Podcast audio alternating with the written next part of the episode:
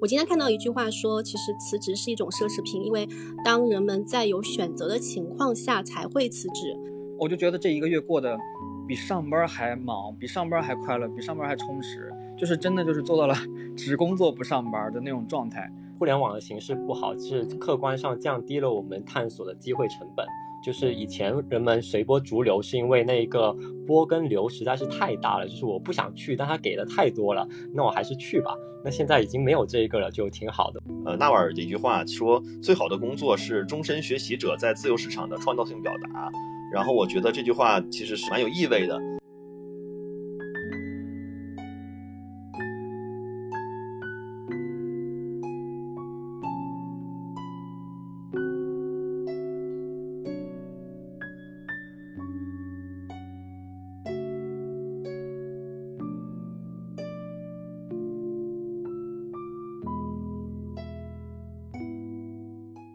欢迎大家今天晚上进入到我们听见自由人的直播。这个其实是我们第一场对外公开以音频直播的形式分享。那我们在正式开始之前，我也简单的介绍一下听见自由是个什么样的一个频道吧。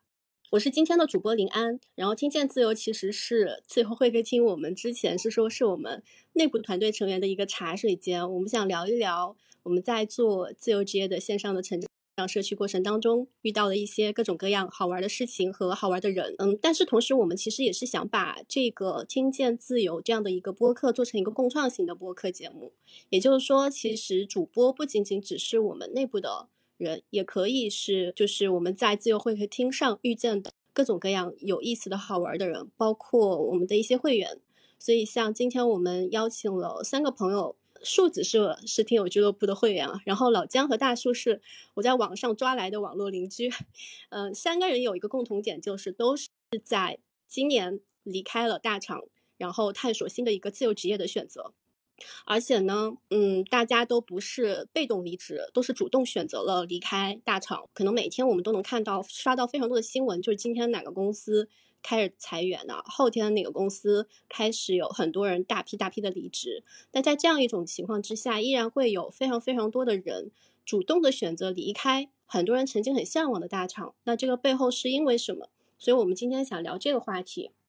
好，我们请今天的三位嘉宾先出来跟大家打一下招呼吧。我们按照大家离开。大厂的那个时间来去一个一个的聊好吗？从最近刚刚从大厂离开的江涛开始。呃，我叫江涛，然后呢，也可以叫我老江。然后我是五月三十号在从阿里离职的，然后现在在杭州。呃，在阿里做的是公关啊，待了两年八个月。呃，今天是我离职的。一个月整的纪念日啊，也感觉挺有意思的啊。然后老姜，我是之前在极客上看到，呃，你更新了一篇文章，是决定离开阿里的六十天。然后这篇文章其实在网上也有非常非常多的人在转发，非常详细的去介绍讲了，说为什么要在当下的这个时机点、时间点选择离开阿里。那后面我们会详细的在大家跟大家分享过程当中，可以聊到老姜的很多经历啊。那我们接下来。先再邀请第二位今天晚上的嘉宾树子，因为树子是比老姜提早五天离职的，如果我没记错的话。嗯，嗨，然后我是树子，然后过去三年的话在字节是做增长营销经理，然后最近的话是开始做一个花艺师，啊，副业的话呃不是副业，就业余的话一直都是在写诗和跳舞。嗯，我记得好像跟树子是在去年二零二零年。在深圳有办了一场线下的首场自由会客厅上认识的，那个时候数字还是在字节跳动当增长营销经理，然后今年我一看到朋友圈，咦，开始变成花艺师了，我觉得这个跨度还是蛮大的，后面我们可以好好聊一下。对，然后上次是周日的活动嘛，周日的时候我中间还离开了一下，在活动间隙去开了个会。好，那我们邀请最后一位嘉宾啊，大树。大树也是我从极客上认识，然后抓过来的。大树是离是去年，其实是去年的时候就已经离职了，从小米这边离职了，然后现在在创业做很多很多很有趣的项目。大树，你也来介绍一下你自己吧。好的，嗯，各位小伙伴好，我是大树。呃，然后如果我大厂经历的话，我之前是在网易实习，然后毕业之后也在阿里待过一段时间，啊，然后后来去了小米金融，做的是运营商务方向的工作，啊，然后我是在去年的八月份，呃，离职的，然后 gap 了三个月，啊，然后在之后又加入了一家。呃，元宇宙方向的创业公司做市场啊，然后结果到了今年五月二十五号的时候，啊，又离职了，然后现在就是真正的重新意义的踏上了自由职业，然后自己创业的这条道路，对，然后目前是在做自己的青年组织，然后在做露营的项目，对，然后还在做个人 IP，对，然后这个是我大概的经历吧。那我们呃刚刚也听了三位嘉宾，都是在去年，其实都是陆陆续续从去年到今年陆续的离开了大厂。我不知道大家在刚刚进入互联网大厂、刚刚毕业的时候那个阶段，嗯，那个时候你们所经历的外部的市场环境是什么样的？我回想我自己二零一四年毕业的，那我毕业那一年的时候，其实当时我出去找工作还是会有一些。门户网站，就比如说像新浪网啊、凤凰网啊，当时我我们还是会也很憧憬进这样的公司。就那个时候还是完全没有说，呃，只有互联网大厂或者说是嗯外企等等这样的一些选择，我们还是会选一些门户网站。但是发展到二零一五年、一六年，好像发现身边越来越多应届毕业生毕业之后就非常非常的想进互联网大厂，就以 BAT 为代表嘛，就当时。三足鼎立的百度啊、腾讯啊，还有呃阿里巴巴，进入这些大厂其实门槛也非常非常的高，所以当时我和我身边的很多朋友，其实都是对所谓进入这个互联网的大厂有非常非常高的一个期望吧。包括很多人可能因为一些比如说学历的原因啊，或者说曾经大学里面的一些经历不够的原因，会被刷下来。所以我也很好奇，今天就是三位嘉宾，我不知道你们。当初进去是因为憧憬互联网大厂而进去的吗？还是说是因为别的什么原因？呃，我毕业是一六年毕业，然后我进阿里是一九年，所以其实就是我是呃换了一份工作，第二份工呃应该第三份工作到的阿里。刚毕业的时候是在那个一家商业媒体叫三十六氪，然后其实呢商业媒体嘛关注的其实就是互联网商业创投。啊，也会和会了解和知道特别多的大公司新闻和和动向，所以呃本身还是在一个圈子里，那那对大厂或者是大公司肯定还是有有有想象的啊，或者是有未知的。我刚毕业一六年的时候，应该是呃应该是移动互联网在逐渐起步的过程中啊，然后像这个呃滴滴啊、美团啊，包括像那个。呃，头条啊，其实当时都是在起势当中，所以那个时候其实呃，肯定就是有意识的人都会想往想往大厂里进。对于呃一九年的我会选择一个大公司，还是考虑了职业的发展啊，然后可能性，包括大厂的稳定性啊，钱啊这些都会考虑到啊，所以那个时候可能选择了呃阿里。呃，对，呃，我记得这个大树一样也是在阿里巴巴那边去工作了一年的时间，后来离开去了其他的公司。所以大树，我记得你是九六年的，你毕业的时候，阿里巴巴是你的第一家公司吗？还是说你是呃因为什么其他的经历了一些其他的公司的一些跳板，然后跳进了阿里巴巴？我确实，我刚毕业的时候进入了阿里。嗯，先说进大厂的原因吧。我其实，在大学的时候是有一个特殊的创业的经历的，呃，然后就是我当时创业两年之后，我就觉得，呃，大学的创业特别的小打小闹，就是赚到了钱，但是其实创造的价值很低。然后我当时就想着，呃，如果未来想要创建一个有比较大的公司，那至少要去先去大的公司看一下。然后当时抱着这个初衷就在实习。然后我其实，在网易和小米小米的实习的那个体验感还是非常棒的，就是作为实习生可以做很多的事情，就给我的感觉就是互联网大厂整个的行业都还蛮好的。然后正好在毕业的时候，就是呃各种很辛苦的求职，然后最后拿到了蚂蚁的 offer。就当时蚂蚁金服不是还没有经历上市的那个风波嘛，所以它还是国内非常大的独角兽啊。其实蚂蚁在整个阿里体系里面也是非常。好的一个一个一个业务吧，对，然后当时毕业之后就去了蚂蚁金服，对，嗯，那树子呢？树子你我记得，嗯，你跟其他两个嗯，大树和老姜都不一样。但是我上次听你说，你其实之前跟大树都是京东校招的时候互相认识了，所以你们应该 对，应该是同辈啊。对对对，我们是同一届参加校招的，一九年的时候，就当时都在面互联网，然后在那个群面上面遇到了大树。对，然后我当时其实跟他们不太一样，就是我没有做任何的就业准备，因为我大学的时候一直都是我们那个系的状态是会默认感觉好像我以后是要做学术的，就每个人都有这种错觉，然后在这个巨大的幻觉下就没有人去实习，所以我一直到大四的时候，然后突然。呃，就不想学做学术，想就业了。那这个时候，刚才林安其实一直在讲说，大厂门槛高的部分，其实大厂也它也有它门槛很低的部分。就是你去相对于能够给到同等薪资的行业来说，我觉得大厂其实还是很年轻人友好的。就比如说我当时假如要去卷最一线的咨询、最一线的投行，那绝对是不可能的，因为我我不是本专业的学生，然后我又没有相关的实习经历，像当时。真正能够进，比如说像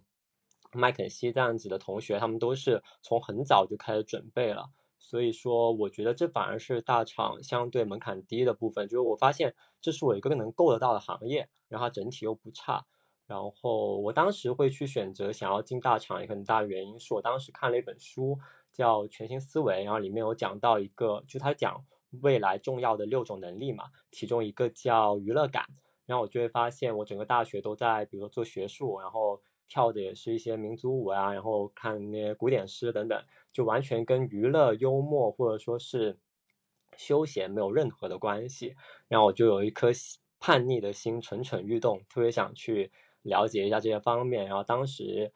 其实说互联网如日中天嘛，如日中天怎么去看一个行业是不是鼎盛呢？鼎盛的一个很重要的象征就是它很快就走下坡了。或者说有一些玩家已经开始下坡了，像当时其实就百度已经开始下坡了嘛，就是 BAT 的 B 基本上就变成字节跳动了。那对我来说，这个时候去字节跳动，然后去了解抖音这样子的一些非常娱乐化的产品，肯定是我了解娱乐感的最好的渠道。我觉得比起我去申请一个国外的传播学或者之类的硕士会更有效，所以我就会选择。当时其实就是非常目标明确，我就是要进字节跳动。基本是这个样子，哇，那你还是挺清晰的。你，我觉得你的目标感好强。嗯，你在刚进去之前，你就给自己设定好了，说你要在这家公司工作几年之后，你学到了这样的你想知道的这样的一些技能或者说经验之后，你就要离开吗？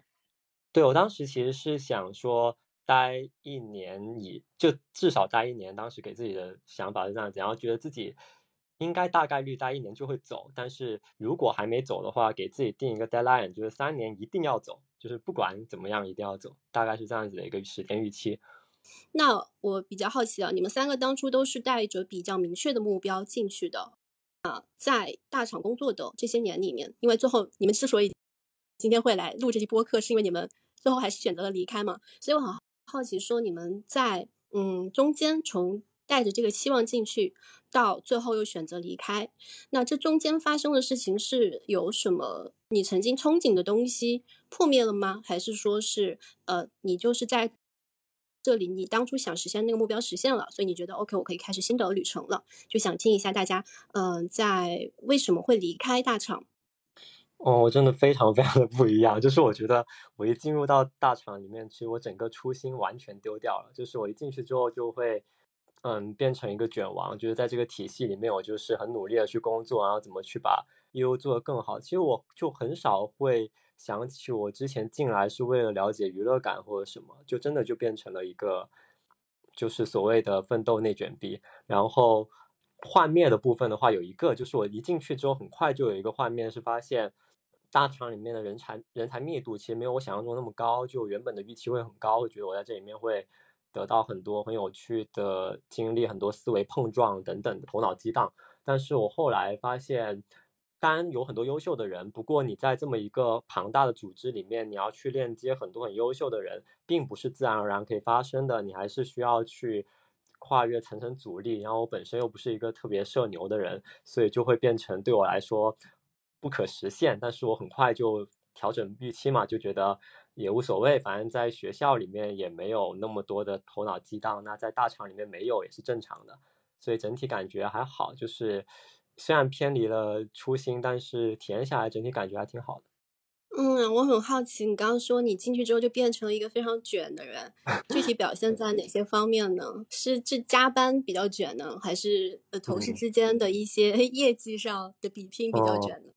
其实我跟同事不会去比拼业绩，因为我觉得会就就我一直都会自我警戒，就是千万不要以碾压同龄人为自豪。这一点我觉得是人文学科给我的一个很重要的一个廉耻之心。对，然后。但是，但是我会，我会有一个很难忍受的点，就是我，我，我今天跟别人解释为什么我两个春节都在加班，就比如说我上个春节是加了七天的班，然后清明跟五一我也基本都在工作，原因就是因为当我发现我在节假日努力的话，我的我的那个我负当时负责一个业务的增长嘛，它的 DAU 一定可以涨。就只要我努多努力一点点，比如说我多工作一个小时，它 DAU 一定可以涨一点。那在这种情况下，我很难克制自己不去付出这份努力。虽然我不付出，leader 也不会说我，但是就是忍不住。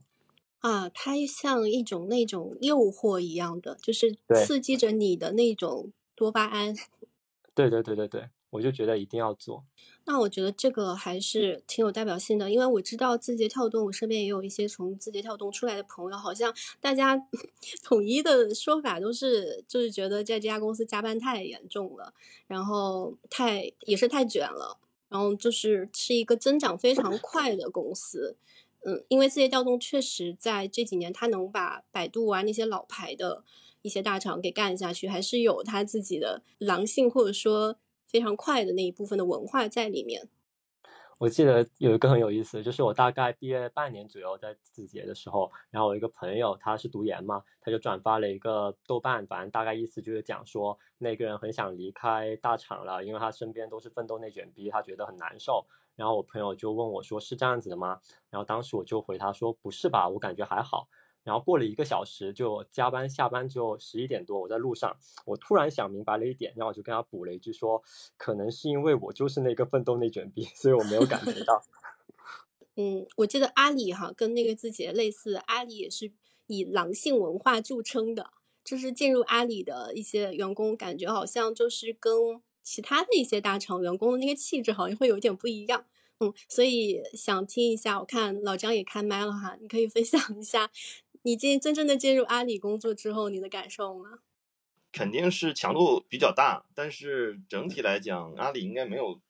自节卷吧？据我的了解啊。然后我的部门呢，其实也不是那种就是业务部门啊，不是说是呃运营或者是产品或者技术，就是我是一个其实偏偏有支持部门性质的一个部门吧。所以整体我觉得从工作强度来讲，其实还好啦。呃，但我离开最。直接的原因还是说太消耗了。这个消耗呢，我觉得不只是一个呃工作强度的问题，包括了嗯，就是考核机制，包括这个同事的这种竞争，包括了可能和呃和和老板的一些一些碰撞，包括可能整体的预算的缩减，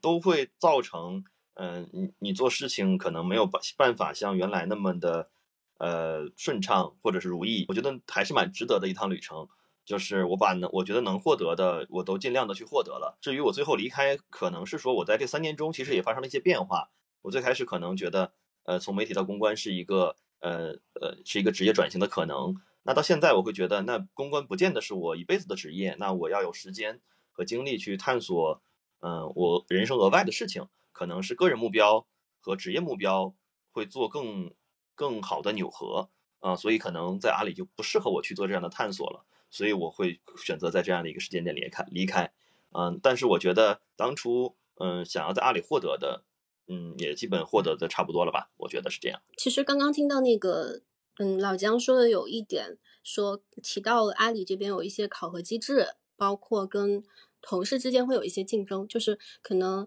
在这样的一个很大的体系里面，然后身边可能都是过五关斩六将进来的人。然后整整个公司它的发展的业务又是在属于行业里面跑得比较快的，所以很多时候现在这几年大家对大厂诟病比较多的，也是说，呃，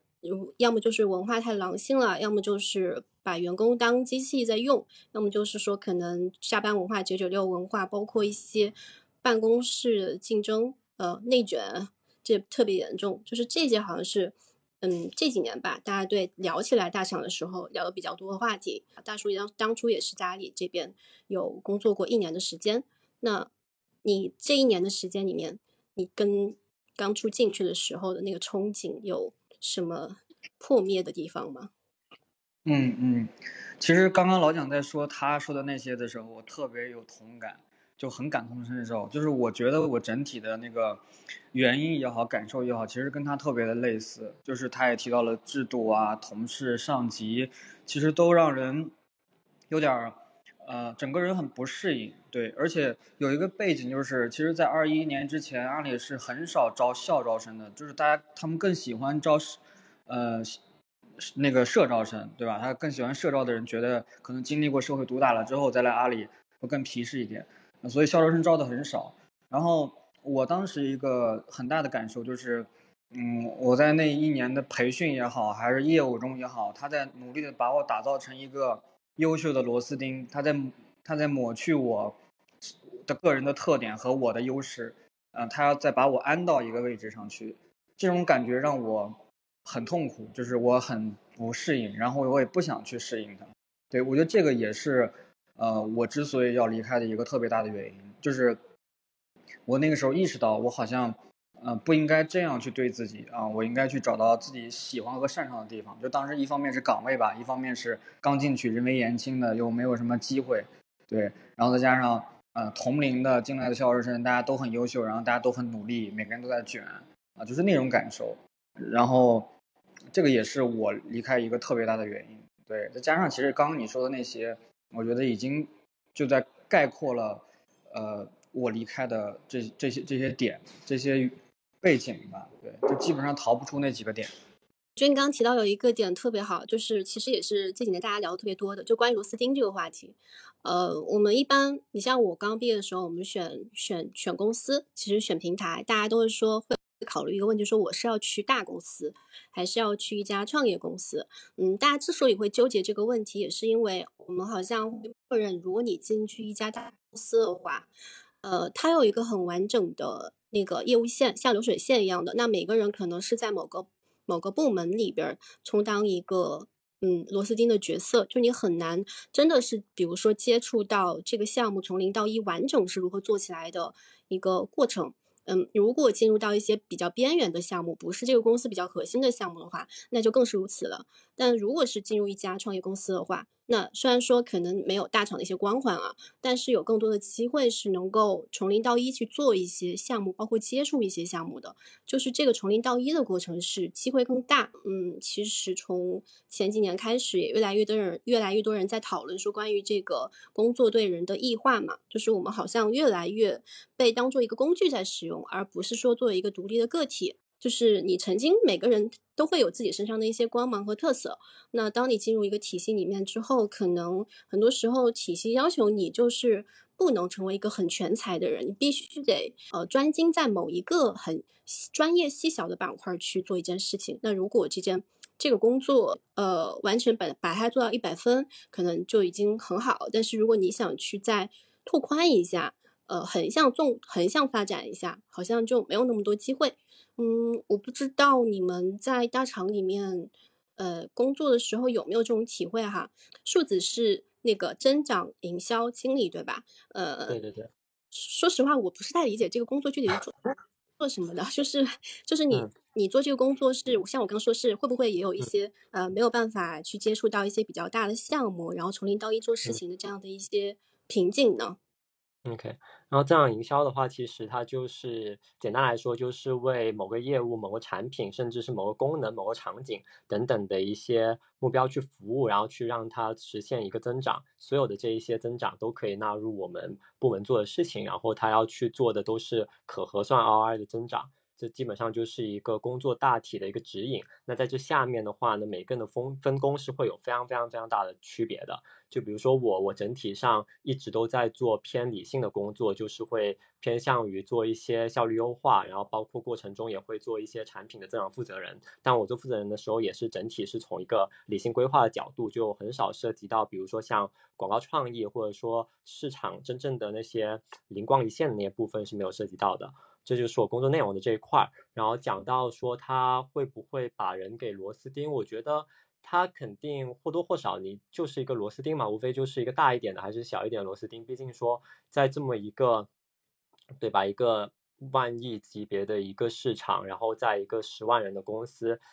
你无非就是螺丝钉跟螺丝帽的区别，就都一样，只是说这个螺丝钉的作用其实是通过整个系统给放大了嘛。我记得当时我们业务夫人有讲过一个事情，就是说为什么不去创业？因为他发现他创业的话，只能做一个，比如说年流水几百万的生意，但是这边他一个人他可以做一个，就是很轻易的做到一个上亿的一个规模，这是他想要的一个影响力，就是说螺丝钉的作用被放大了，那这本身就是一件挺好的事情。就假如说你能够接受这个点的话，我个人是。相对接受的，因为我觉得人本身就是一种可能性嘛，然后这种可能性在整个人的假设一百年里面，它会不断的去变化。那在某个阶段，我做这个系统的螺丝钉，然后下一个阶段我去做另一个系统的螺丝钉，这是一件非常正常的一件事情。它的关键是在于你自己怎么去平衡它，自己的平衡它可以是你当下的平衡，就比如说。我工作是一个螺丝钉，然后我业余我是一个鲜活的人，我在写诗，我在跳舞，我在创作，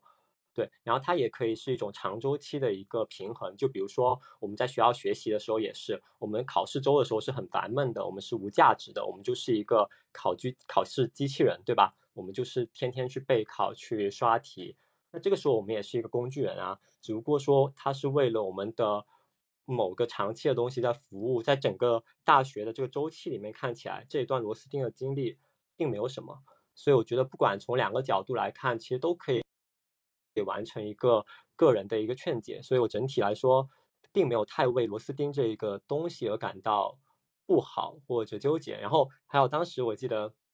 我有一个很好的一个自我说说说服，就是那个古人有一句话叫做。观一哦不守一隅而欲观万方，就是说我在一个小小的角落里，但是我却想看着整个的山川湖海。我觉得在大厂里面也是这个样子的呀。虽然说你永远只能做一个螺丝钉，但是你可以看到整个系统。我觉得这个我还刚刚这个话题我还挺想说一说的，啊，因为我其实感觉我后来我从阿里跳出来之后，我跳到了小米。我在小米其实我觉得我不是不再是那么一个螺丝钉，而是我可以有决策权。然后我也可以去控制整个的一些，就是可以去去了解改影改变这个业务吧，对。然后再加上我其实后来又到了创业公司嘛，还是负责市场啊，整个市场的拓展。就是我经历了从一个特别螺丝到没那么螺丝到创业公司的环境，我觉得还蛮有感受的吧。就我说说我自己的感受啊，就是我觉得。啊，其实我当时去了小米之后，就是我就做，基本上就是我们整，我当时在金融的业务嘛，就金融业务，我们那个业务老大的减一或减二的，跟大家一块儿，他们去谈业务，就会需要学着从老板的视角去看整个业务怎么花钱，怎么赚钱。然后，当时的整个的视角和决策权一下就被提升出来了，就是那个成长是真的很大的。然后我又遇到了一个特别好的，呃，我的我的老板吧。对，然后他非常愿意给我放权，让我去做事情，就是我在很多的业务上是有权利的。然后当时我就就是从从就对比阿里来看的话，其实我就觉得，嗯，我在岗位上其实是获得了很大的嗯进步的。但是嗯不好的点就是，我觉得是分三个，一个是岗位，一个是业务，一个是整个公司。但是我在阿里的好就是说，我的业务方向其实很好，因为整个蚂蚁在阿里的体系里边就很重要。啊，然后，呃，但是整个阿里又会又会比小米更大一点，但是岗位呢就很螺丝钉。那同样反过来，后来到了小米呢，我是岗位变得更重要了，然后决策权更多了。但是整个业务其实金融业务在整个小米体系内并不是一个很核心的业务啊，都是负责赚钱的。但是因为前两年金融的监管嘛，又又开始被打压，所以其实业务并不是核心业务。然后整个小米的体量又没有阿里去阿里大。对我的最大的感受就是，然后包括后来来了这个创业公司负责市场，就是我觉得，嗯，我从我的路径上来讲，我就是慢慢的，以前会觉得那个公司的那个，呃，体量越大越好，就是公司整个公司体量越大越好。后来发现，哎，好像跟对一在在一个合适的岗位和跟对一个老板，对我来讲会更好一点，就会有这个转变啊。然后一直到后来现在自己出来之后，我会觉得。能做自己喜欢的事情，然后沿着自己喜欢的方向做的事情会更重要，所以就是我是这么看待说我自己跟大公司的关系的，就是它能在阶段性的给我带来一些感受和收获，但是它因为它已经很成熟了，所以它没有办法完全定制化的满足我的需求，所以这也是走向自由职业的一个原因，因为更加自由。对，这个是我我想聊的一些点。好，我刚刚看那个呃树子开麦了，你是有什么想补充的吗？对，就是有一个接着大树的，可以去再再讲一下。我之前刚才讲到了说，在平台你可以做亿级别的一个项目嘛，但是还有另一个感受就是，当我建了那么多的增长数据之后，其实我就有点麻木。我发现我们要养活字节十万员工，要撑起一个很大的市值，我们当然需要有这么大的增长。但就我个人而言，其实不需要嘛。我个人只要有一千个忠实的粉丝，其实我就可以活下来了，或者说可以完成我。很好的一个意义感，所以说其实个人并不需要做那么大规模的项目也是。有同感，就是有叫铁粉思维嘛，然后它其实就是讲，呃，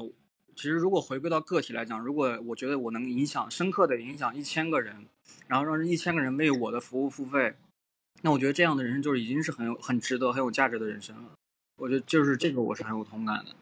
对，而且这里面有一个很有意思的就是，当你要去影响成千上万的人，甚至上亿的人的时候，你必须得去挖掘一些人性中非常共通和易于调动的情感和思绪。那这里面经常就会走向一些阴暗而不美好的部分。但是，假如说你只是要去影响一小撮人，你完全是可以去点燃人们心中最美好的那个部分而吸引大家。所以说，我觉得这也是一个很重要的角度，就是你。做小规模的事情，你其实更容易美，小容易美，大容易卑鄙。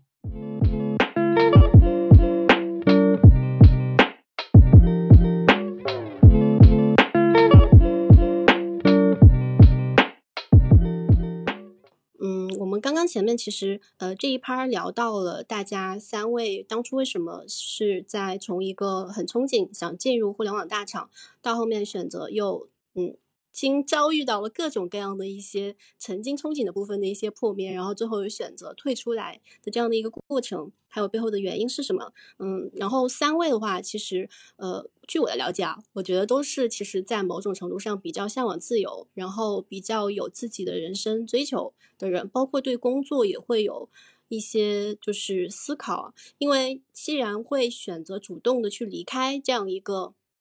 大多数人都比较憧憬的行业。某种程度上来说是一种奢侈品啊！我今天看到一句话说，其实辞职是一种奢侈品，因为当人们在有选择的情况下才会辞职。特别是今年国内外的行情，就是大的环境并不好。嗯，每隔一段时间都会看到外界有很多新闻，其实不仅仅是国内的一些大厂在疯狂的裁员，像去年的时候，其实美国那边就已经有一场呃很凶猛的大辞职潮。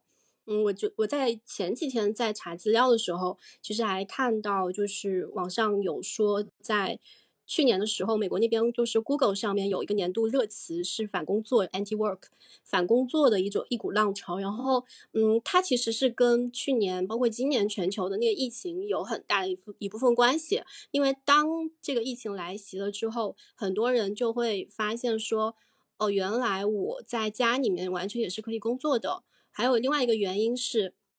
当经历了一些外部，就是除了工作之外，比如说一些生死啊，或者说是疾病啊，然后呃跟人的一些分离啊，这样一些更更嗯严重的一些外部的悲剧的时候，其实人会去反过来思考，更加。呃，深刻的思考，那我活在这个世界上，对我来说最最重要的东西是什么？所以，其实我看到去年美国那边吧，有一部分人不想再去工作了，包括像。疫情结束之后，很多人也不想去工作，所以跟我们国内的情况很不同的是，我们现在是很多人都被迫裁员了、离职了，但是他们那边的话，很多就是企业岗位是空缺的，没有人愿意去上班。当然，背后有一部分原因是因为他们有一些社会的一些补贴啦，就是他们每个月也有一些失业金可以领，可能国内没有这样方面的一些失业金，所以我们啊被裁了之后，还是不得不去找工作，要生存嘛。嗯，这个是就是前段时间看到国内和国外最近的一些裁员浪潮之下不同的一些背景。嗯，所以呃，我也想问问你们。在今年的这个行情之下，你们感受到，比如说你之前大厂的一些同事哈，或者说你们身边的一些朋友，你自己亲亲身经历到的，就是被裁员的，还有包括说可能现阶段还没有裁员，但是在大厂里面比较恐慌、焦虑、迷茫的这种案例多吗？我记得之前好像。大树有说过，好像说你身边今年特别多前大厂的，还在大厂里面工作的一些朋友，都向你来咨询请教，就很迷茫。就他们迷茫的点主要是聚焦在哪儿？对，就是我为了录这个跟大家直播，还特地提前问了一下在各个公司的朋友，大家最近过得怎么样？对，就是呃，应得出的结论应该是比我想象的要更严重吧，因为。说实话，我是去年就已经润润出来了啊！我今年也一直不怎么焦虑，一直在过自己的圈子的生活。但是我问了一圈下来，就是几乎所有的公司都在裁员，而且比如在腾讯特别赚钱的部门也都在裁。然后因为有这种被裁，可能裁已经裁了一两波了。然后因为有一两波的前人在，那么这些留着的就朋友，他们就特别的努力，就特别的卷，就是他他要找事情来证明自己的价值。那他们的焦虑就在于，嗯，分两波哈，有一波人确实是在焦虑的，就是他们会觉得有点舍不得这种大厂和光环，而且据我一个朋友说，他在腾讯广告是还蛮高的，对吧？广告本来收入就是属于一个收入部门，那他说他当前前几个月被裁的同事已经裁了一两个月，竟然找不到工作，我当时就特别的震惊，我说这广告的部门可是核心部门啊，就是竟然。都找不到工作，我觉得很震惊。那么，他们很焦虑的点就是，嗯，就是他们还舍不得离开这个环境，因为这有些人还是蛮能适应，我觉得还是蛮能适应大厂的，所以他们会有一种莫名的焦虑，觉得大家都走了，那我未来要干嘛？然后，他对于未来的那个规划感又没有那么强，就是就真的裁了之后，其实又不知道干嘛，就是不知道接下来去去往什么方向，因为所谓的大环境不好，就是我觉得。就是现在我们一眼望去，其实好像没有什么特别特别好的方向了。不像前几年，我们至少还可以说去互联网、去金融、去教育。那现在真的今年这个十字路口上看，往哪儿看哪儿都不是最好的选择。所以这我觉得这是一个很大的焦虑的原因。然后另一波朋友就是，嗯，前两天我们还在聊天，就是他们心态就特别好，他们在等着被裁，他们就觉得给我裁了，我还能拿着钱，然后拿了钱我还可以自己做一些事情。然后可以找朋友一起做自由职业者去做探索，反正我可以让自己活到一年半载，没有什么太大的问题。那为什么不给自己这个时间呢？然后在公司本身待着有没有意义？所以这两拨人的这种鲜明的对比，我让我还觉得蛮震惊的。就是同样的环境，可能同样的呃，但是不同的心态会看待这件事情的角度是不一样的。呃，这个是我看到的吧。哇，那你这个确实，我我去我了解，我昨天其实也在我们的一些群里面问大家，哎，今年你们就是找工作好找吗？如果是被迫裁员了的话，基本上都是。特别负面的声音，就今天大环境是挺挺挺糟糕的，就是不各行各业都是一样。其实也不仅仅是大厂，因为我昨天听一些播客有说，大厂的这一波裁员，其实也带动了很多中中型的企业也跟着有一波恐慌，呃，也跟着一起裁，就是它会有有有一个就是恐慌的那种蔓延的感觉。我问一下那个老姜吧，因为你也是你是最近五月三十号离职的吗？就是应该是接离距离这个风暴中心最最近的一个人了。嗯，首先今年大环境就是很糟糕啊，就是其实是整体的就国家经济下行，然后呃，然后互联网在前几年到达了一个就是就是饱和吧，然后大大量的人或者是人才往里涌，但是效益不好，然后就会就会从人上去。呃，缩减开支嘛，无论是大大厂还是小厂，或者什么中型的，都是一样的。然后呃呃，因为我写了一篇文章，叫就是决定离开阿里的六十天，然后呢，就是文章发出去之后，有很多人来加我，然后呢，也会跟大家聊一聊。嗯呃，有几批人啊。首先，我觉得他的这个和大厂的相关性和面对被裁这些心态，其实和他的嗯个人情况还是会蛮有影响的。比如说我这样的一个可能单身，然后可能也没有没有什么家庭的这样的人，和一个上有老下有小，可能孩子要上升学，有有很多的房贷的人的压力肯定是不一样的。对，然后呢，呃。那就是和我来聊的可能有几波人，第一波就是说就是被裁了或怎么样，然后呢，很多人，包括是可能主要是年轻一点的人吧，可能三十岁以下的人吧，会觉得这是一个 契机，就是他可能也不知道未来在哪里，也不知道到底能不能找到就是更合适的工作，但是他觉得原来过得不舒服，但被裁了，然后能拿到一点钱，他觉得给了自己这样的一个空间。这部分人，我觉得大多数还是有有一些想法的人。毕竟，其实阿里就是人才很多的，大家也都挺有想法的。只是说到了这样一个环境里，你只能做那块事情。就你再再厉害，可能也也也会被牺牲掉很多东西，也要做这个规则下的一个一个一个角色。那那有些人表达的是很很很很很庆幸的，就是如果不被裁，他没有这样的勇气，因为，对吧？确实给的可能还挺多的。对对对。然后呢，还有一波人呢，就是还在阿里的，嗯，还在公司里的。然后呢，意思就是说，那他可能和我那种感受是一样的，也很糟糕，也很不好，但是就是决定离开不了。然后呢，嗯，这个也很常见，就是因为像刚才那个大叔说的，其实可能，嗯，没有人会想象环境变化如此之快，以及，呃，确实不是某某一个副业，嗯，能很很快迅速的能够和主业的收入是。是相当的或者差不多的，肯定是要要积累积累个几年，可能才会副业的收入才能慢慢上来，这是一个正常的情况。对，然后包括像杭州，呃的整体的就业形势也非常不好，因为杭州其实，嗯，主要的这个产业就是电商啊，然后互联网啊，金融和包括其他的传统的制造业和等等的，其实产业是比较一般的。那阿里率先。有这样的一波，其实整体的杭州就业环境非常的差啊。也有杭有杭州的朋友可能又去北京啊、去深圳啊之类的，呃，所以就是就很差啊。然后呢，大家的心态呢也也也都不一样。然后大多数人其实在这个环境下，我觉得还是比较难去去有一个很很很很很很向上的状态吧。不过我觉得这个其实也侧面反映出了一个。一个可能未来一个十几年我不知道的情况，就是可能这样的风险和不确定性就会伴随着我们这一代。嗯，可能在在更更更大一点的年纪，比如说八八零后，他可能呃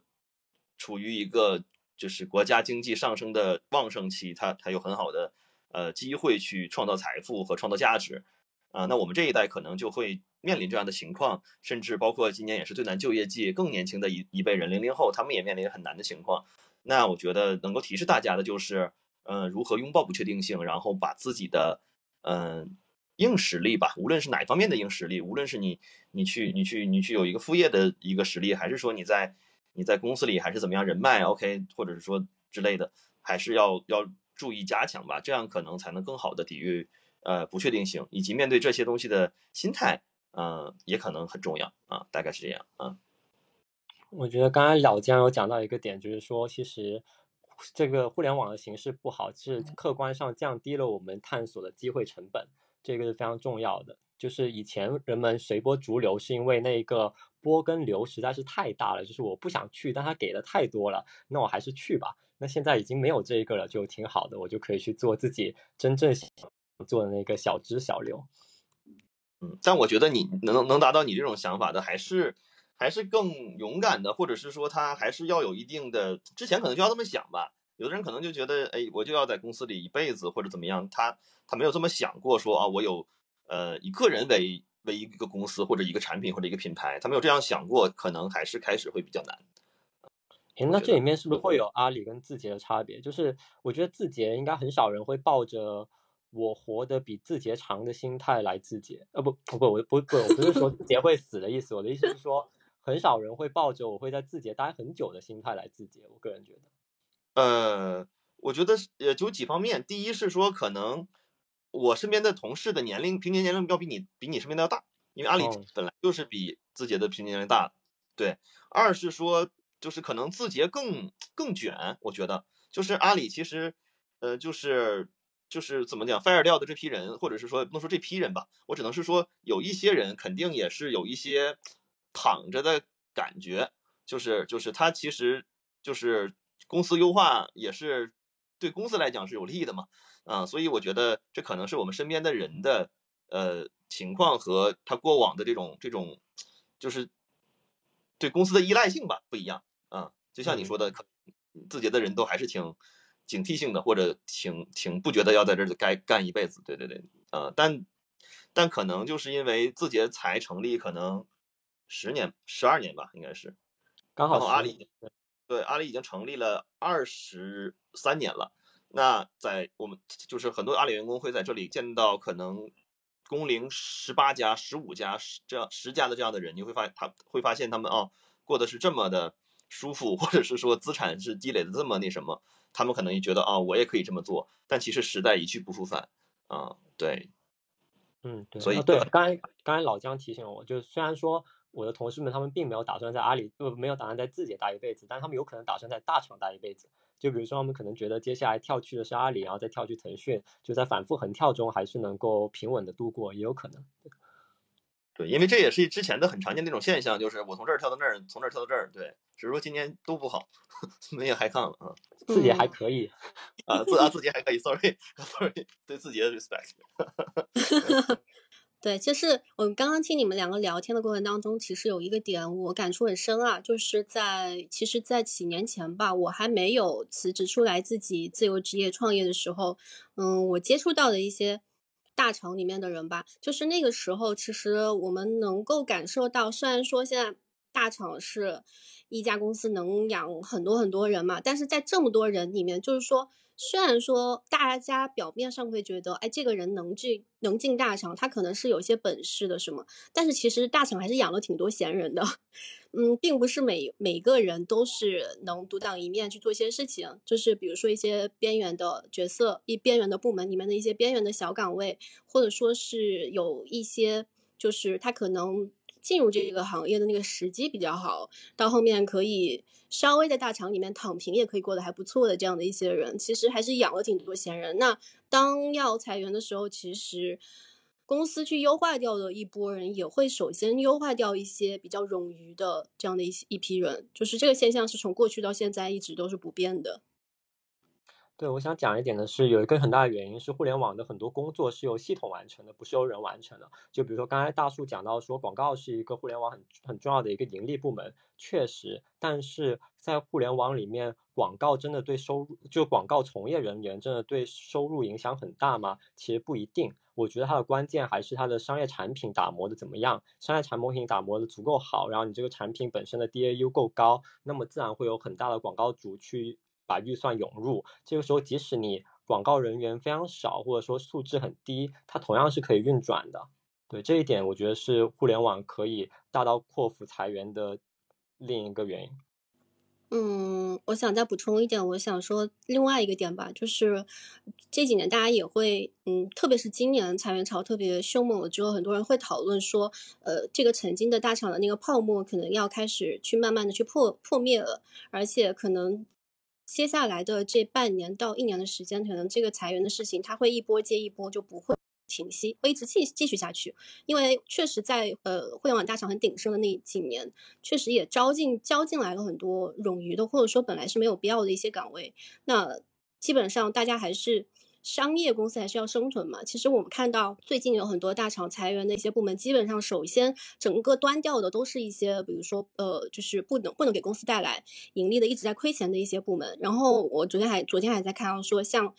最少最少。会端掉的部门都是销售部门，销售部门一般都会都会存留的时间保大大家会保留的时间比较长。然后一些可能它处在探索期，哎，我今我今年想，可能某个大厂今年看到某一个领域还不错，然后想哎新开个部门，大家去研究一下。后来做了几年或者做做了一两年，发现哎一直在亏钱，没有没有什么好的商业商业模式跑不通，那呃整个把这个部门给端掉。所以可能如果是要进大厂的话，你当初进去了哪个部门，它是不是你们公司的核心部门，以及说它能不能给这个公司带来还不错的一些回报，商业回报还是挺重要的。嗯，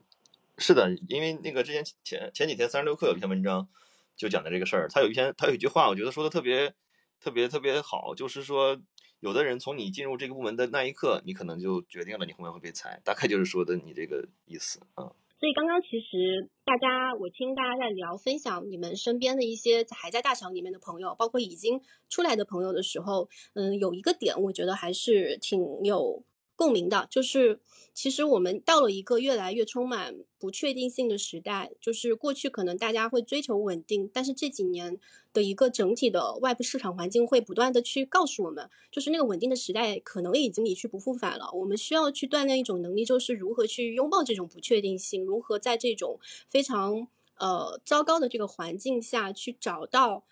可应对的一些方法，包括我有时候可能会觉得，呃，外部的一些逆境，其实它是也可以说不定会成为我们的一个转机。嗯，就比如说，其实可能在这个阶段，我知道有很多已经被公司裁掉拿到了这个赔偿走的人，就刚刚大树和老姜好像都有提到，有一类人是很很开心的，就想啊，我正好有这个机会，我又拿了赔偿，我可以去探索。正好我一直想探探自我探索，做嗯尝试一些别的职业的一些可能性。那我现在哎。拿到赔偿，我可以去做这件事情。所以，其实我觉得，其实也是整个社会和大的市场环境，就是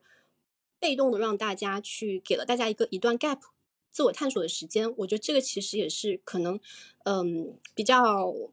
在糟糕的环境下比较好的一一面嘛。那其实三位也是现在是在一个自我探索期嘛。你们三个其实呃主动的离离开这个大厂，现在出来。都还是在一个转型阶段，那也还是在不断去摸索，可能将来长期能适合你去做的那个职业是什么。所以这里也想问一下你们，嗯，你们在辞职，真正辞职从那个大厂出来之后，你们是如何去做一些规划和各种就是心态上的管理啊，或者说是？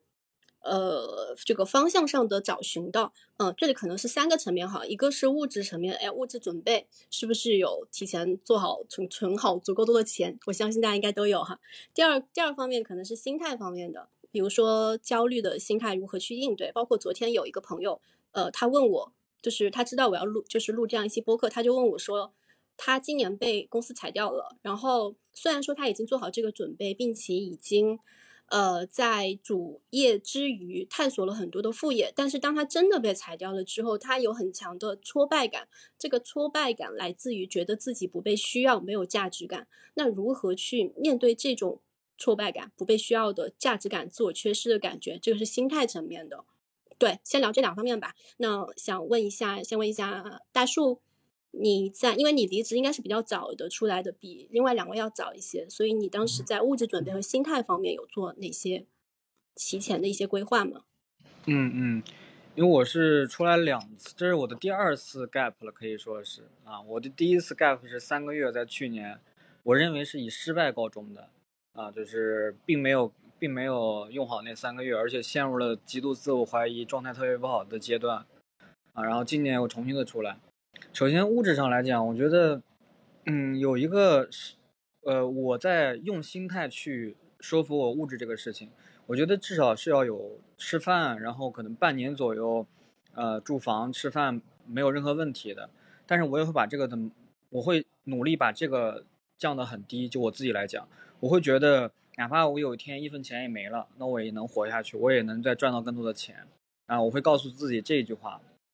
所以我当时就愿意拿我的钱去投资，拿我的钱去，啊做别的事情，啊这个是，呃物质上，就是我觉得我不，而且我那个时候开始过那个降低物欲的生活嘛，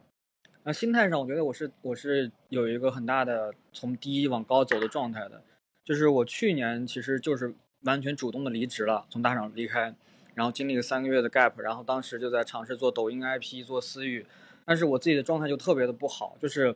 嗯，太着急，就特别想着急的去赚到钱，或者想着急的拿到一个结果。然后这个时候我做的又又是自己不喜欢也不擅长的事情啊，只是别人觉得这个方向可以，别人觉得这个方向抖音当时很有红利啊，然后私域又又很又很赚钱啊，你看到了别人赚钱，你就想去做这个事情，然后我就去做，然后发现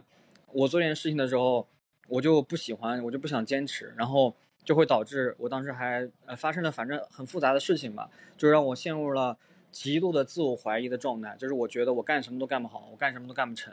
啊，然后陷陷入那个状态之后，我就开始，因为自由职业有个特别大的。呃，痛苦就是会不自律，会没有人管你，你会没有在一个系统里边，然后你就是自己活自己活着。然后我有一段时间就是特别的颓废，每天就是呃在家里躺着，然后就是刷抖音，然后看剧，然后什么事儿也不想干，然后就陷入了那么一个很不好的状态吧。啊，然后嗯，但是后来我慢慢的就意识到这个是问题了嘛，然后呃我就通过了。这个故事很长，我就不展开讲了。反正就是通过我自己的努力，我找各种各种各样的前辈去聊，呃，聊我的问题，聊我应该怎么去做的更好。然后在去年，嗯，后来三个月之后，我就进入了更好的一个状态。就是我觉得我当时那 gap 那三个月特别的有意义。它的意义不在于我做成了一件事情，而让我找到了更好的自己。就是我觉得，我从今年年初一月份到现在六月份，这半年以来是我整个人生最好的状态。我对于自己的理解。对于自己的优势、擅长、热爱，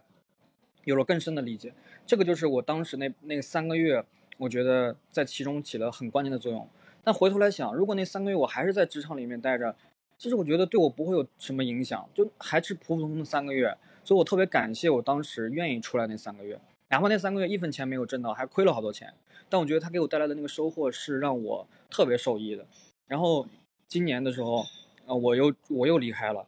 我今年的状态就特别的好，一方面我有了，呃，我在出来之前的一两个月，其实我就开始去筹备能赚钱的副业了。然后等到我离开的时候，我的副业已经可以可以给我带来收入了。这个时候我自己的状态又特别的好。我当时离开的时候就觉得说，哎，我因为我当时在创业公司，其实说实话不忙，就是没有什么太多的事情可干。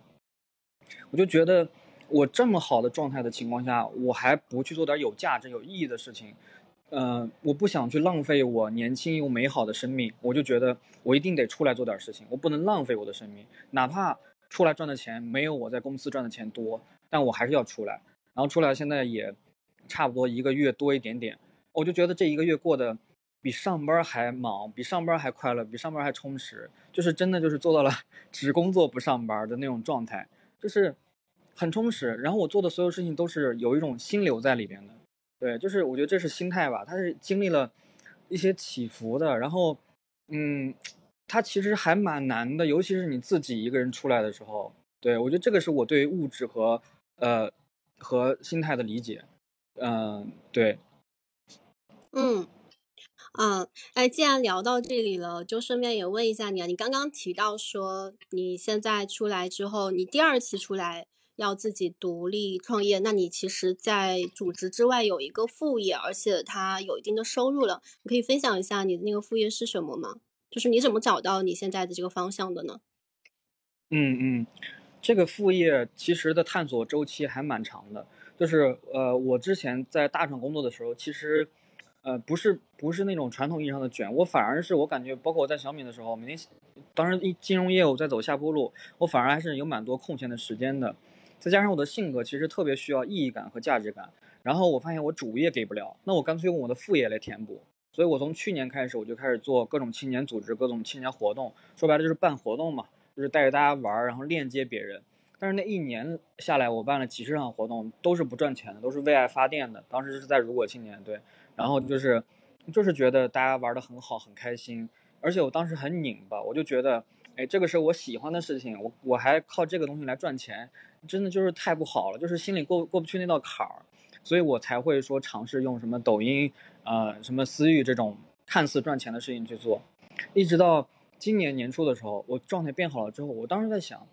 我应该干一个自己喜欢又擅长的事情，然后再让别人还能为为他付费，然后来来养活我自己，这应该是一个更正确的路径，我就说服了自己。然后我就开始沿着办活动这条路，啊，比如说正好当时有契机，我就开始办我们的露营活动，就是我会带着呃一些陌生的年轻人十几个一块儿去郊外京郊露营，再加上那段时间疫情嘛，大家都在隔离在家，其实特别需要去大自然里边去治愈，对，然后嗯，就这个活动的整体体验大家都感觉还特别好，然后一期又一期，就是从刚开始的亏钱到慢慢的，哎，我有了一些利润，到现在我出来之后，它其实能够基本上养活我自己的基本基本开支，所以这个是从刚开始的为爱发电到自己，我觉得我应该沿着这个方向去做商业化的尝试，然后当我真的去实施，它就让我赚到钱，这个是我的探索的过程。啊，理解了。所以其实你现在主要就通过办一些活动来获得一些收入，养活你自己。对对，嗯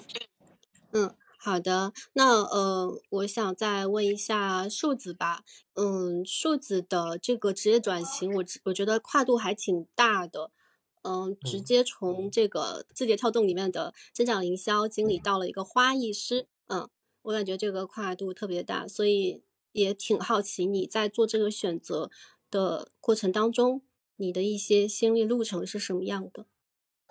好，然后我是实现了只工作不赚钱嘛，就是这个跨度其实有两条两有两个脉络可以去追溯，一个脉络就是，呃，我在大学的时候其实就我名字叫数字嘛，说明我一直都很喜欢植物，然后大学的时候我也有修一门课叫花卉园林产业化，就是。相关的会从商业的角度去看待植物，然后我毕业论文写的是呃韩国一个诗人郑玄宗诗歌中的树木意象，所以其实我一直在文化层面是非常的对树木这个意象，包括对整体的植物是非常感兴趣的，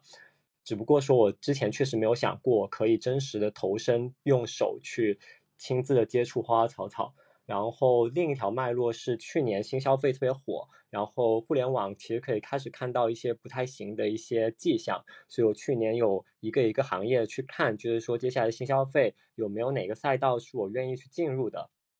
在关注的过程中，其实我就关注到了鲜花这个产业。当然，我整体研究下来之后，发现它并不是一个特别适合大资本运作，或者说我去做一个大型创业公司的一个赛道。所以说，最后我就会选择说，我可以以一个创作者的身份去切入到这一个，呃，既可以说它是一个消费品的领域，也可以说是一个我以往就一直非常感兴趣的一个领域。对，从这两个脉络都就最后串在了一起。嗯，那那你这个呃花艺师的这条路，你现在是大概大概是你刚刚说只工作不赚钱，现在是什么样一个什么样的一个发展阶段？以及说刚刚问大树那个问题，同样也问一下你，就是你在辞职之前要呃为这个不赚钱的业务提前有准备什么存款啊物质上的一些准备吗？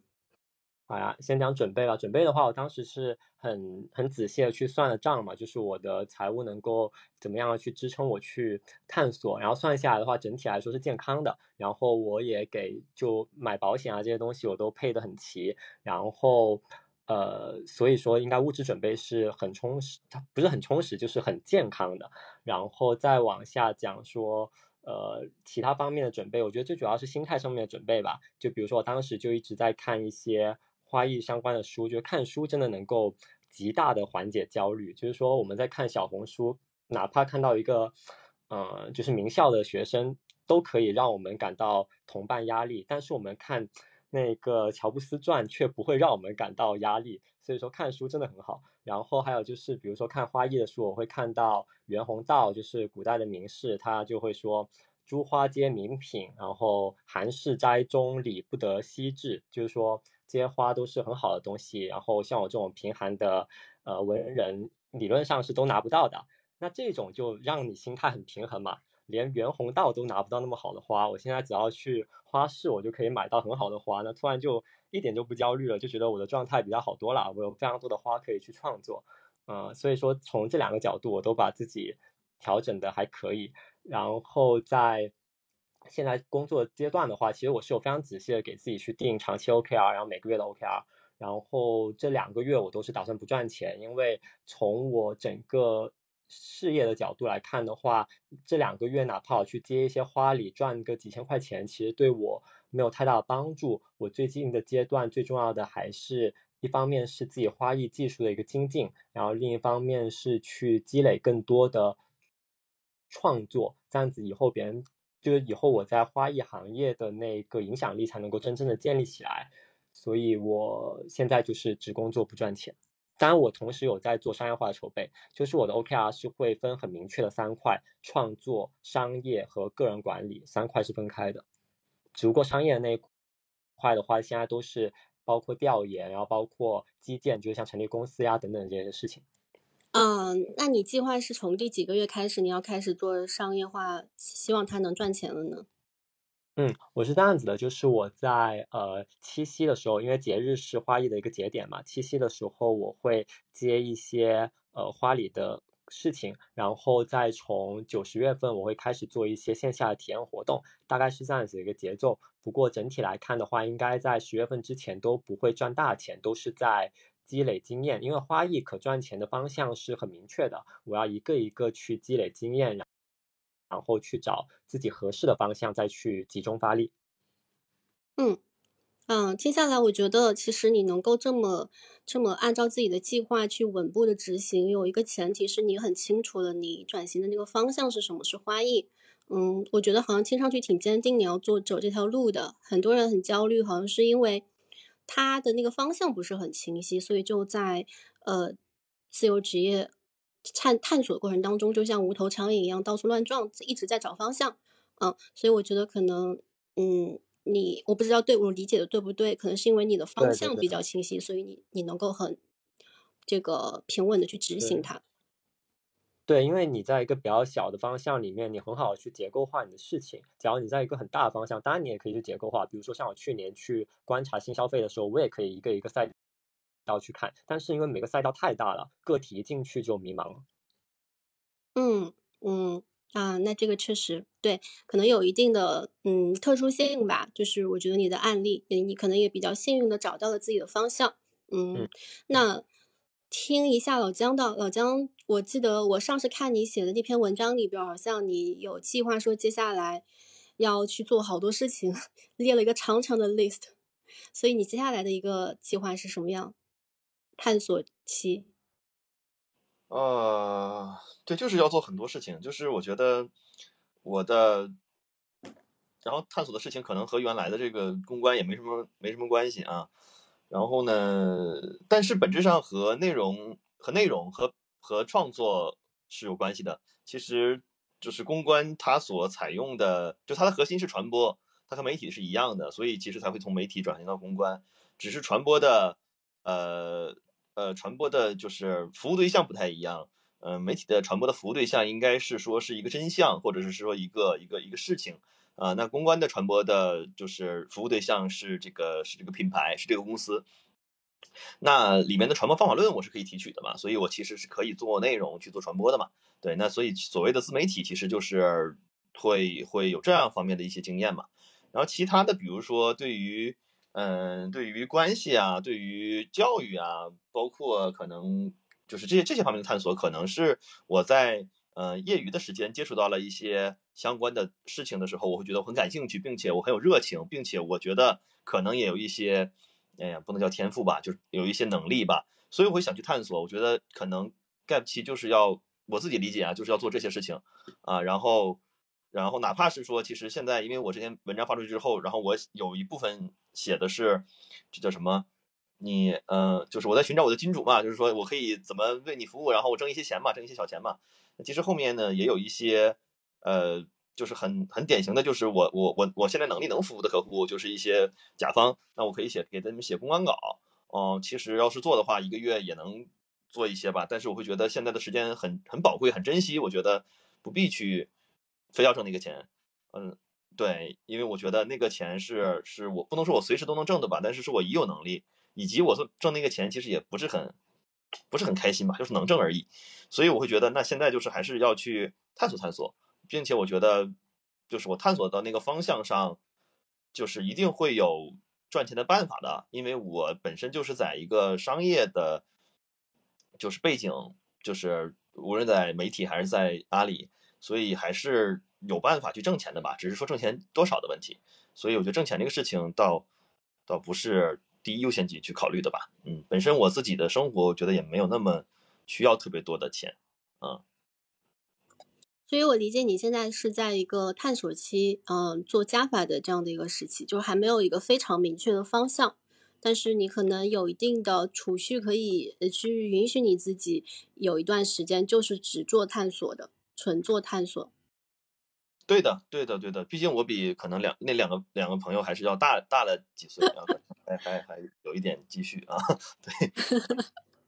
对，就积蓄还是挺重要的。嗯，就是其实我觉得我们每个人在人生当中有一段停滞下来的，也可以叫悠长假期，也可以叫 gap 的这样一段时间，还是挺宝贵的经历的。我不知道你们有没有就是类似的感受，包括今天来听我们今天这一场。直播的朋友有没有类似的感受？就是在很长一段时间里面，好像不允许自己停下来，就是一直在跟着一个一个主流的方向在一直往前走。嗯，包括说一旦我们比如说要换工作，你一般大家都喜欢骑驴找马嘛，没有找好下家之前就会很焦虑，又很怕中间有空档期。包括我们有时候，我以前在上班的时候也要看每个月看自己的银行账户里面的那个那个。那个余额是不是在不断的往上涨的？一旦它有一有一天是下降的，就会很焦虑。就是我们的整个发展路线好像一直都是那种线性的，而且是向上的那种线性，就不允许它有向下的波动，也不允许它停滞。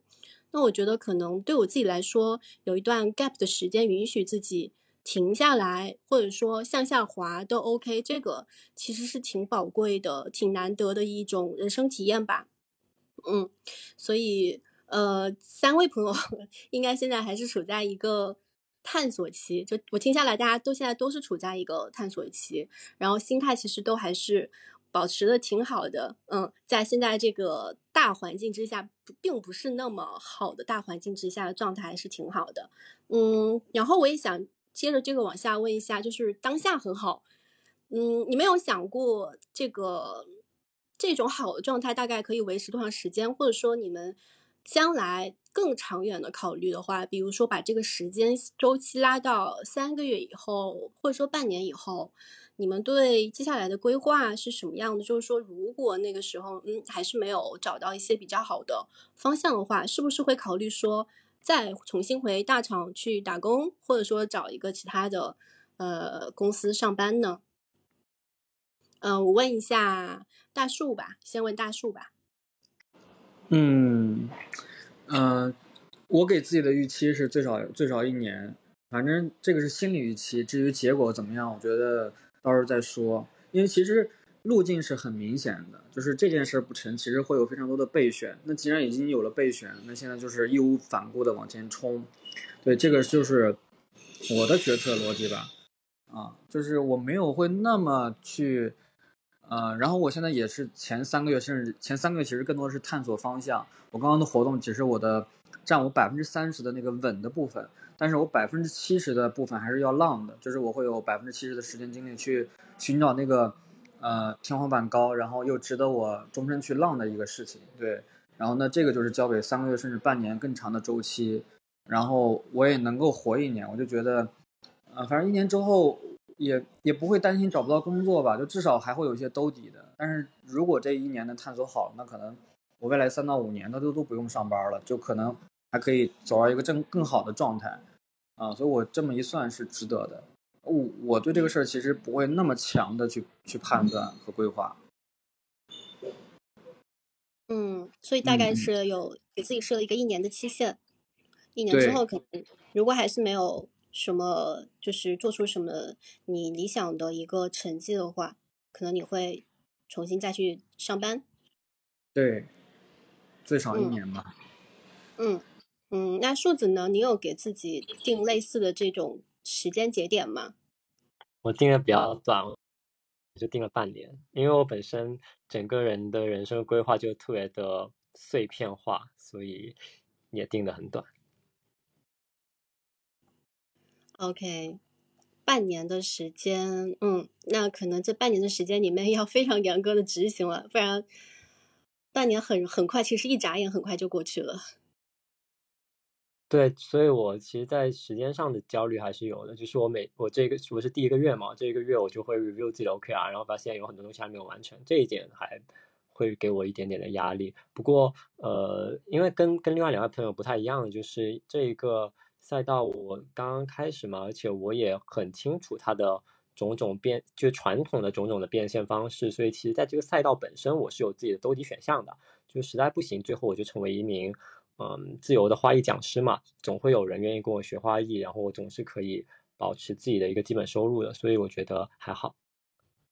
嗯嗯，啊，你可以跟我们分享一下，就是花艺，就是做一个花艺师，你嗯。自己当初调研到的，比如说你从一个完全零基础的新人的阶段，嗯。到你呃预估他能够通过去教花艺也好，或者说帮别人做一嗯。些作品也好，得到赚到钱，大概这个周期有多长？OK，好，然后先先首先要去梳理说，呃，花艺的商业化的路径有哪些，然后它每嗯个路径对应的那个周期是完全不一样的。嗯呃，简单来说就是会包括呃花礼嘛，花礼会包括零售花礼跟那个呃给给商业客户的 B 端的一个花礼，然后还有就包包括花艺相关的衍生产品，就比如说像很多人会卖那种永生花等干花等等这些东西都算。然后还有一个就是会包括花艺体验，这种是线下的。然后再往上的话呢，会包括商呃商业项目，商业项目就是去做一些婚礼或者说是一些酒店的布置等等。比如说，嗯，字节跳动年会我可以去布置，类似这种。然后还有更重要的就是培训这一块儿，现在其实很多自由花艺师是靠培训来去挣钱的。培训跟花艺体验之间的区别应该是很好明区别的，就培训会更系统化，然后客单也会更高。嗯，整体周期来看的话，其实这市面上大多数的花艺师是没有经过什么培训或者说打磨，就开始做花礼或者衍生品这样子的。对，就是我们现在美团上面去订的几十、一百多块钱的花束，其实他们做的花艺师，他们本身都是没有经过系统培训的，这一点应该是是挺有保障的。就是只要是一个非常优秀的花艺师，是很难去坚持做这种日复一日重复的，然后客单非常低的花束。所以他应该说，假如我想变现，我立刻就可以去变现，只不过它是一个非常体力活的钱。然后花艺体验的话呢，会要求会稍微高一些，但是它整体来说对你的技艺要求仍然不高，因为你只需要知道一些最基本的原理，然后你的形象好，你可以去指导别人去完成一个很简单的作品就可以了。所以我觉得它只要是经过，比如呃半个月或者一个月的一个培训，其实他就可以去胜任这样子的工作。然后再往上的话，就会参差不齐。我个人认为比较合适的应该是是有呃有个一年或者两年的经验之后，可以可以去做商业项目或者是做讲师。当然，现在市面上就是比的不是谁经验足嘛，比的是谁的底线低，就是你底线够低，其实都可以做。嗯，那、那还挺全了。对，就是我之前也采访了一个花艺师，我觉得你你基本上说的花艺的变现的商业模式，就基本上就这几种。那最后面的一个比较，嗯，能够就是成为一个工作室这种规模的，其实大部分还是去接一些呃，像你说的企业 B 端客户的一些培训，或者说是去接一些比较大的一些 B 端的项目，就是花艺现场的布置，这两个其实是收入比较可观的。对，因为这一种它其实它非常的自由，然后它它的它的它的不会是脏活累活，所以整体是比较好的。然后还有一个其实比较小众，很少人会提到，就是类似于花艺咨询，或者说真正的成为一个艺术家，因为我们会发现，我们谈别的艺术门类的时候，我们会立刻联联想到艺术家，比如说摄影，其实真的我们可以想到某某个艺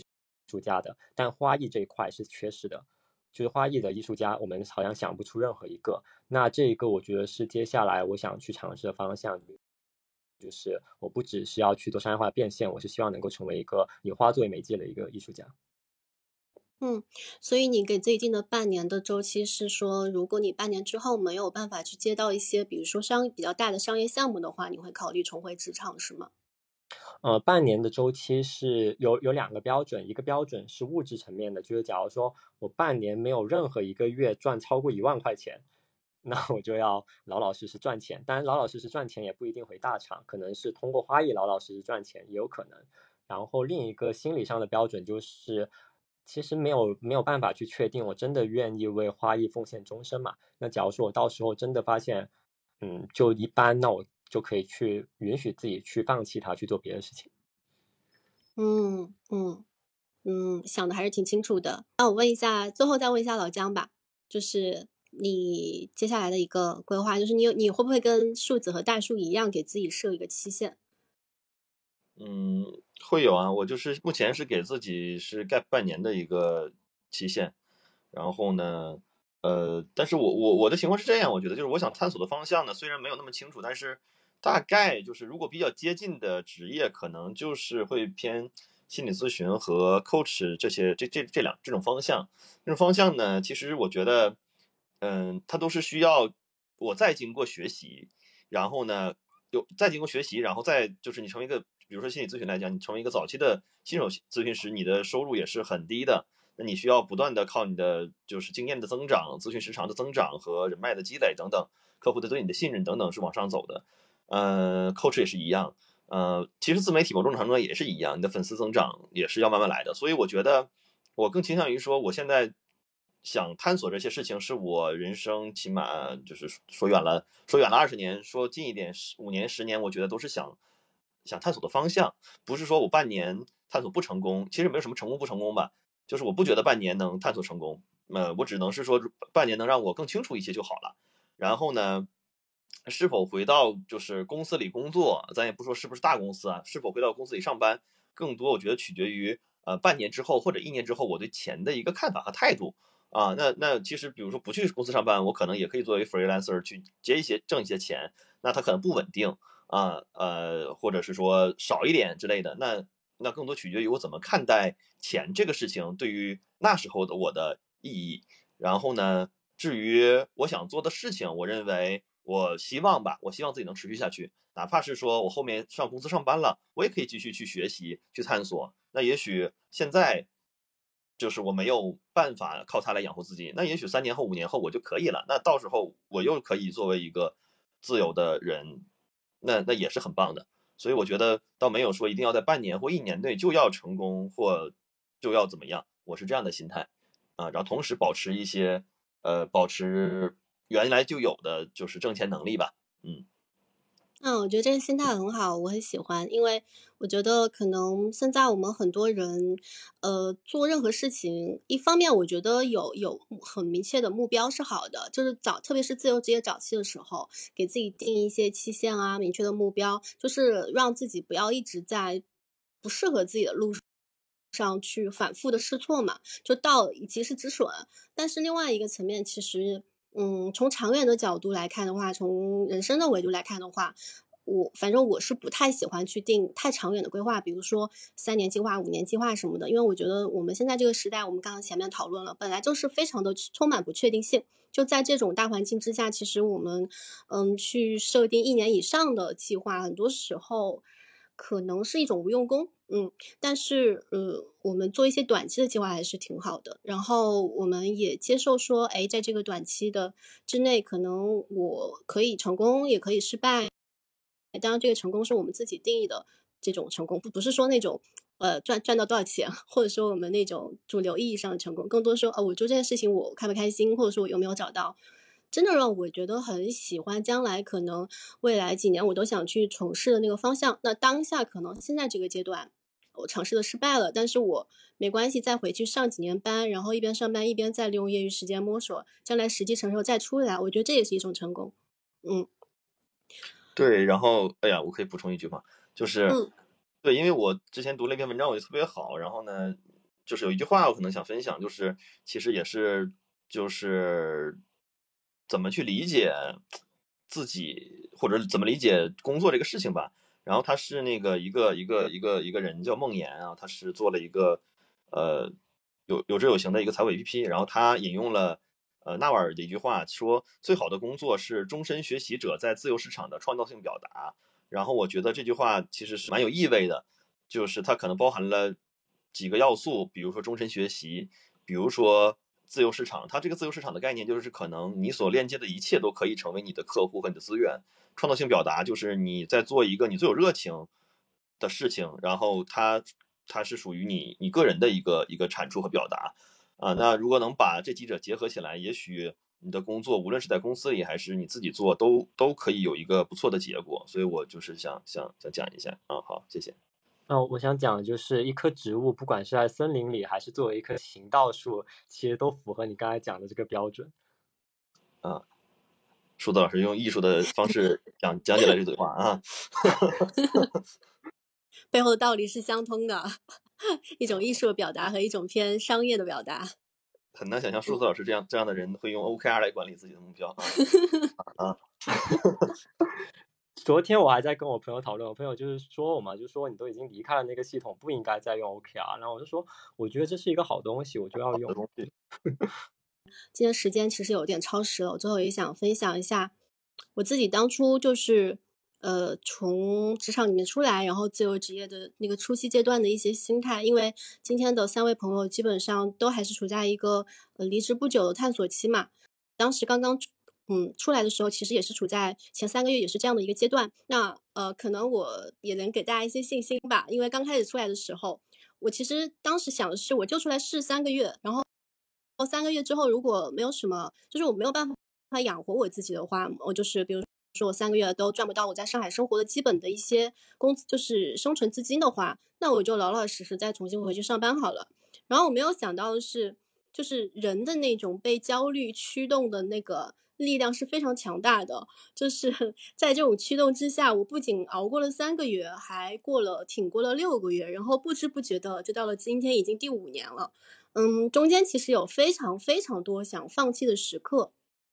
但是我回想一下，觉得为什么没有再重新回去上班，是呃，因为我之前做一个调查，有一个。嗯，自由关于自由职业调查，有一个读者说了一句话，我觉得形容的非常好。他说，一个人一旦体验过抽象的晃荡之后，再就没有办法再去具象的上班了。然后我就觉得，真的到了一旦挺过了前期呢三个月、六个月，你自己给自己定的那个期限之后，只要你觉得你还饿不死，其实大部分人可能就真的不想再重新回到那个体系里面去体验之前体验过的那些那种生活方式了。就还是自由的味道太美妙了，这是我想分享一下，就最后再分享一下，嗯，给给三位吧，也给今天来听播客的一些朋友。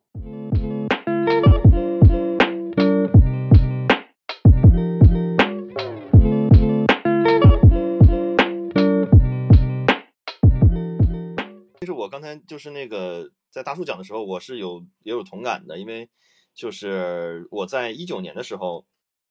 一九年的时候，我当时从三十六氪走去了一家呃 B 轮呃 B 轮的吧，B 轮的一个一个小小公司，嗯几百人，嗯二百多人吧。然后呢，其实当时觉得不适合，然后后来就也裸辞了。所以其实我三年前在基本现在同一个时候也经历过裸辞的一个呃情况。然后那个时候的状态和现在就是像大树说的，其实也是不一样的。就是呃，我觉得根本原因在于那个时候我不知道，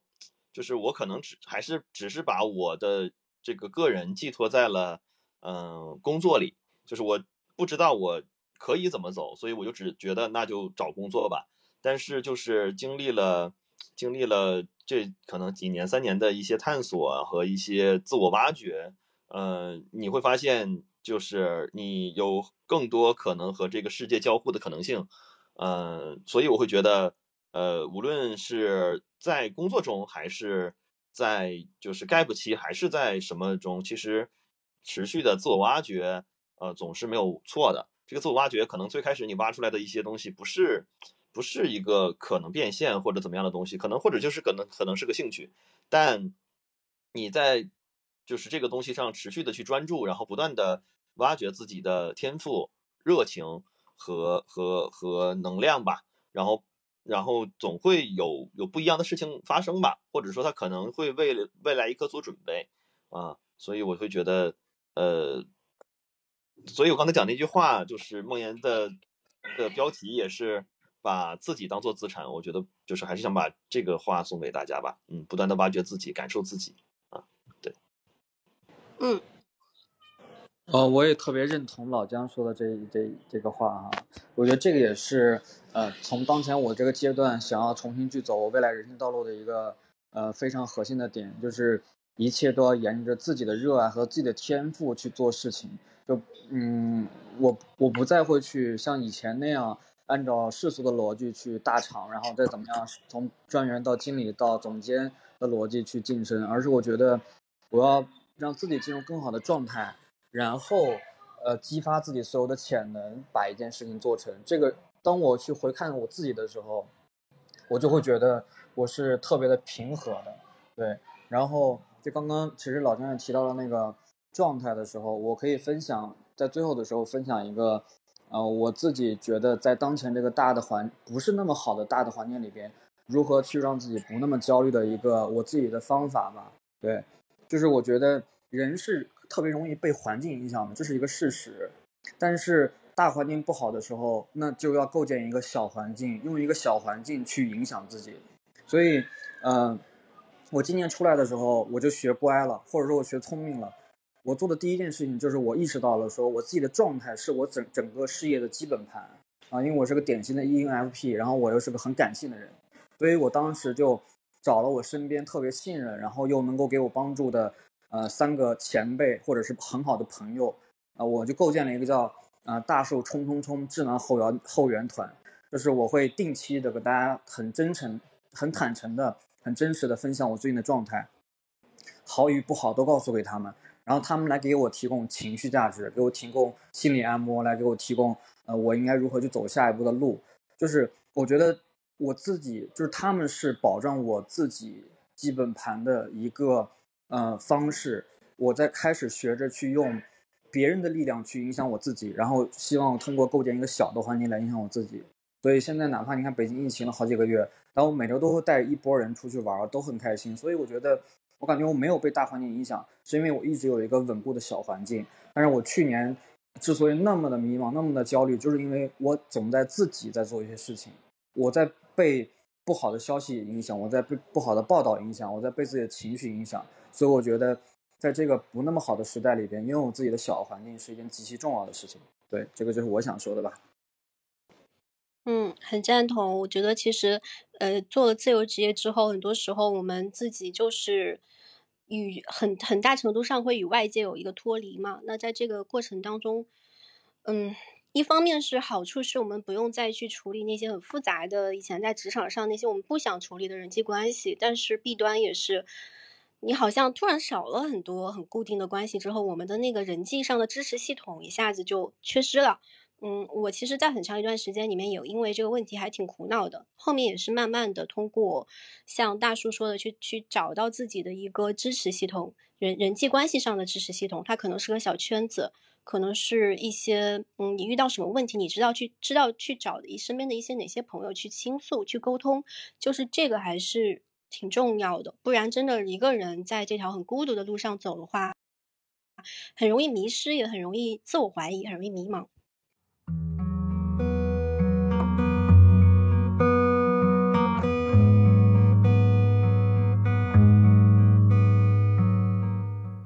上我们这一期的播客录制到这里啦，非常感谢三位嘉宾，也很感谢还有五十多个听众在线，已经十点多了还在线听，嗯，那希望大家能够在这样一个比较不好的大环境下，也能够继继续去追寻自己发自内心想做的事情，然后也能够，嗯，通过不断的去自我探索，允许自己慢下来的方式，去探索到自己。最终想走的那一条路，谢谢大家，我们今天先先到这儿啦，拜拜，拜拜。拜拜。拜拜。